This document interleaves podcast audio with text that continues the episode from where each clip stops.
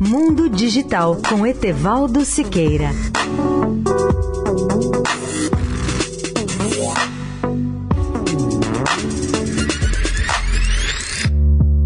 Olá, amigos da Eldorado. Como antecipamos ontem, hoje, 17 de maio, é o Dia Mundial das Telecomunicações e da Sociedade da Informação. Já falamos sobre o seu significado e resta apenas mostrar a situação mundial das telecomunicações com alguns dados e números estatísticos. Comecemos pelo Brasil. O país tinha, em março deste ano, 228,9 milhões de celulares em serviço, o que é mais telefone do que habitantes no país. Mais telefone do que a total da população. Mas nos últimos cinco anos, o número caiu mais de 10 milhões, pois muita gente acabou devolvendo uma segunda ou terceira linha ou chips, pois ninguém precisa mais do que um celular depois do aparecimento de aplicativos como o WhatsApp ou do Skype que fazem economizar ligações locais e também de longa distância. Quanto aos telefones fixos, repete-se a tendência da queda do número de telefones em serviço. Saibam ouvintes que em 2003 o país quebrou quebrou a barreira dos 50 milhões de linhas fixas, mas de lá para cá só veio reduzindo esse total e fechou o mês de março passado de 2019 com apenas 36 milhões e 600 mil. Caiu de 50 milhões para 36 milhões. Vejamos agora a situação da telefonia no mundo. O número de telefones fixos, segundo a UIT, a União Internacional de Telecomunicações, que já havia alcançado em 2006 a marca de 1 bilhão 261 milhões de linhas,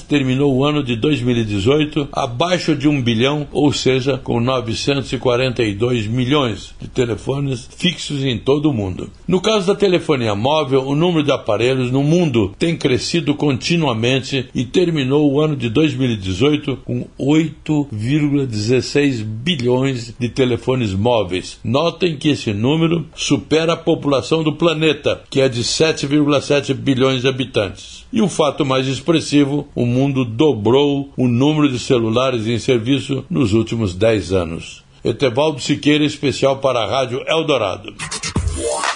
Mundo Digital com Etevaldo Siqueira.